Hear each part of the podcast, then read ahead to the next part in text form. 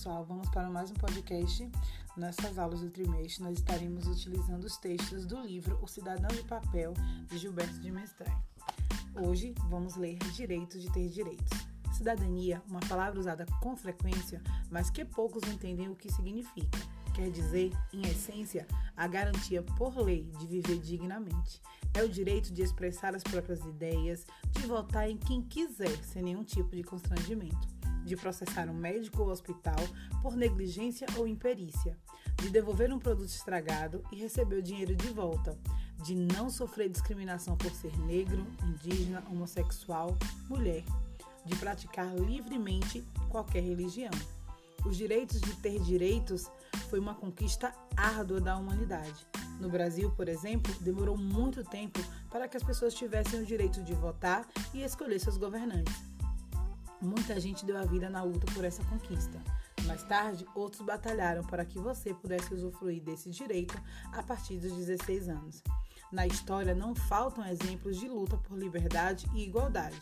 A mais emblemática, sem dúvida, foi a Revolução Francesa, em 1789, no século XVIII. A Europa vivia ainda sob regime absolutista, no qual o rei tinha poderes ilimitados e tirânicos, legitimados pela crença que o governante era a representação de Deus na terra.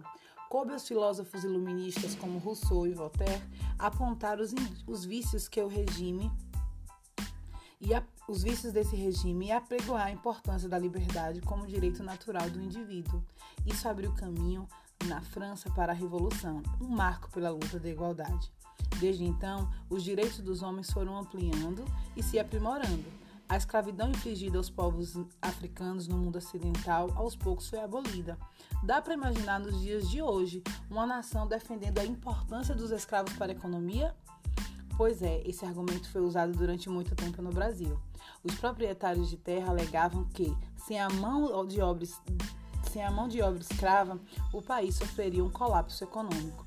Eles se achavam no direito de açoitar e até matar os escravos que fugissem ou acometessem algum tipo de ato de desobediência. Nessa época, o direito ao voto era privilégio concedido apenas aos que tinham dinheiro e só podia se candidatar a qualquer cargo público quem fosse rico. Felizmente, nos últimos séculos, os trabalhadores conquistaram vários direitos em todo o mundo.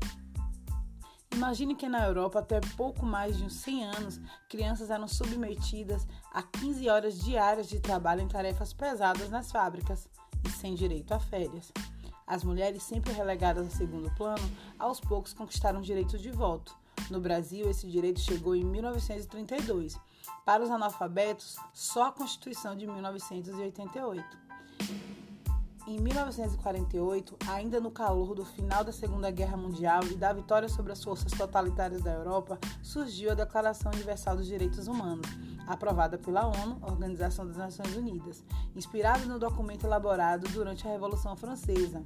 A declaração consagrou a visão de que, além da liberdade de votar e ser livre em suas convicções, o homem tem direito a uma vida digna.